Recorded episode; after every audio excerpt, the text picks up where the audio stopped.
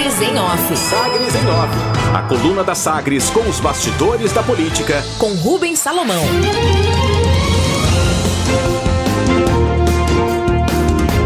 Estados aguardam repasse de 640 milhões de reais depois da derrubada do teto para emendas em Brasília.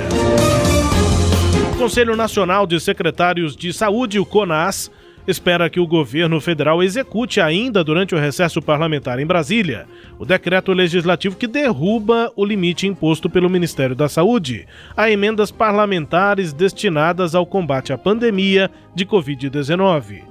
O projeto de decreto legislativo, aprovado pela Câmara Federal e pelo Senado, foi promulgado e publicado ainda na última semana pelo presidente do Conselho do Congresso Nacional, o senador Rodrigo Pacheco, do DEM de Minas Gerais. A matéria, de autoria do deputado federal goiano Lucas Virgílio, do Solidariedade, suspende os efeitos de portaria do Ministério da Saúde que impunha, desde o mês de junho, um limite aos repasses de emendas sobre a emergência de saúde. Ao defender a matéria, o deputado Lucas Vigílio aponta que a medida permite aumentar os recursos para este setor, que no orçamento de 2021 sofreu cortes de 2 bilhões e 200 milhões de reais em comparação com os valores do ano passado, de 2020, abre aspas. Esperamos que o sistema esteja liberado para que todos possam lançar as emendas e o recurso de combate à pandemia possa chegar até os municípios. Fecha aspas, avisa Lucas Vigílio aos colegas deputados federais. O secretário estadual de Saúde, Ismael Alexandrino, como vice-presidente do CONAS, afirma que os gestores têm esperança de uma nova fonte de financiamento, além da lei orçamentária anual. Segundo ele, o governo federal não previu recursos destinados unicamente à Covid neste ano. Por isso, o Conselho Nacional de Secretários de Saúde, o CONAS, pediu 40 bilhões de reais para custear o que os estados têm gasto com a doença. 40 bilhões é o pedido. Nestes recursos de emendas parlamentares, o total será de 643 milhões de reais. Rotina custosa. Falando aí sobre os custos, os gastos dos estados com a pandemia, abre aspas para Ismael Alexandrino. Esse decreto legislativo vem como uma oportunidade para principalmente ajudar a quitar o que estamos precisando gastar com custeio que seriam as despesas correntes como alimentação, pessoal, insumos, medicamentos, etc. Ano passado nós conseguimos bastante recurso de investimentos, ou seja, para equipamentos, respiradores, leitos, montagem de hospitais. Mas o dia a dia também é muito caro, afirma o secretário de Saúde. Mas o interesse é comum. Cada bancada tem um valor fixo de emendas para destinar ao Estado que representa. Ismael Alexandrino afirma que o Estado de Goiás tem deputados da base, mas também da oposição, e que todos que quiserem oferecer recursos para a saúde serão bem-vindos. Essa é uma pauta suprapartidária e cada um importa, afirma o secretário de Saúde de Goiás. Indicação feita.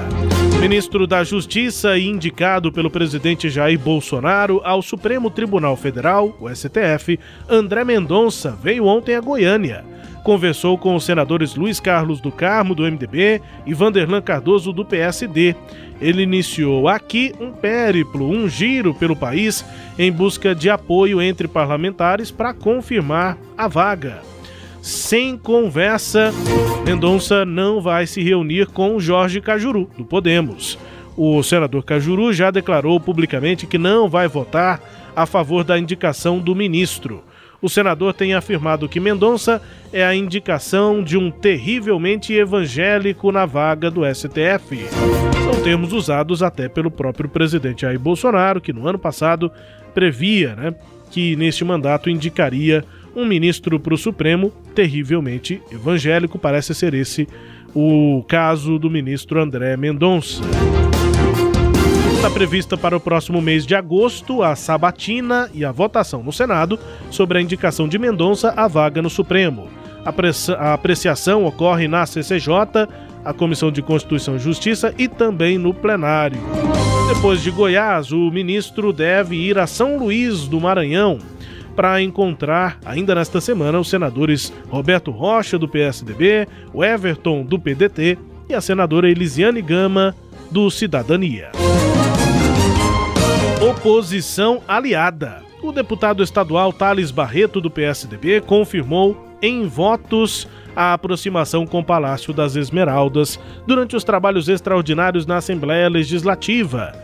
Sessões extraordinárias que foram encerradas ontem com a aprovação de todas as matérias enviadas pelo governo. Na tribuna, o ainda líder da oposição, Thales Barreto, afirmou, aspas, eu só queria explicar isso. Nós temos que buscar alternativas e, como oposição, eu votei contra o regime de recuperação fiscal, mas votei a favor da lei do teto. Da mesma maneira, eu vejo essa pauta positivamente. Fecha aspas. Disse sobre o programa Mães de Goiás, esse programa de transferência de renda aprovado pela Assembleia e que será executado pelo governo de Ronaldo Caiado. Thales Barreto ainda completou dizendo que poderia ser melhor, que ele concorda que mudanças poderiam ter sido realizadas no projeto, mas nem por isso vou votar contra, só pelo fato de que eu queria coisa melhor. Por isso temos que ter muito cuidado em ser oposição simplesmente por oposição. Eu não tenho dono, ninguém manda no meu voto e eu voto conscientemente naquilo que eu entendo ser o melhor para Goiás. Temos que trabalhar com o pé no chão. Meu voto é consciente. Fecha aspas, afirmou o Tucano, nem tanto na oposição Thales Barreto. Destaques de hoje da coluna Sagres em Off Kleber Ferreira.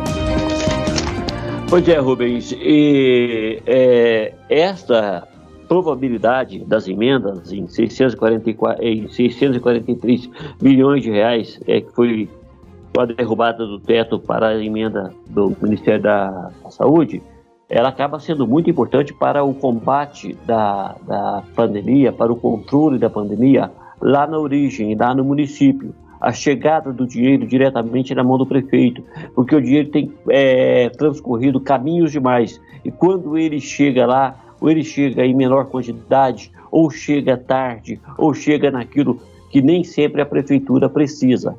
O secretário Ismael Alexandrino disse bem: para a estrutura, o ano passado houve recursos suficientes, ou se não foram suficientes, ficaram perto dos recursos suficientes. Mas tem o custeio. Não adianta abrir o hospital sem dar a ele a condição necessária de funcionamento pleno, ou seja, alimentação adequada, medicação em tempo e hora certa, o número de mão de obras necessários, necessária e ainda mais o cuidado para que essas pessoas possam trabalhar absolutamente seguras. E agora, com a, a, a derrubada da, do, da portaria do Ministério da Saúde, há um avanço sim, um avanço que vai colocar o dinheiro diretamente na mão do prefeito e o prefeito naturalmente será fiscalizado pelos vereadores e eu acho que vai avançar bem o controle da pandemia também através do tratamento àqueles que já adquiriram a doença. Isso é extremamente importante. E sobre a postura do deputado Thales Barreto, ontem, coincidentemente, ele fez circular nas redes sociais dele um vídeo de apoio à candidatura de Gustavo Mendanha ao governo do estado de Goiás, dizendo inclusive que o partido dele não terá nenhuma dificuldade de apoiar Gustavo Mendanha em qualquer partido, caso a candidatura sobreviva, porque ele vê na gestão de Gustavo Mendanha, na postura de Gustavo Mendanha, a probabilidade de renovação da política no estado de Goiás.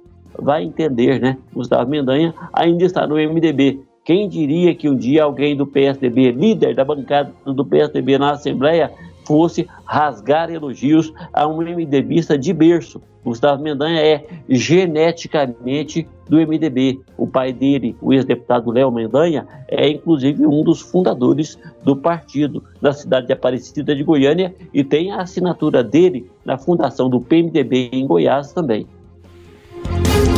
Destaques de hoje da coluna Sagres em Off, edição desta quarta-feira, dia 21 de julho de 2021. A coluna aqui também é podcast. Está no Deezer, no Spotify, no SoundCloud e nos tocadores do Google e da Apple. Com todo o conteúdo lá no sagresonline.com.br.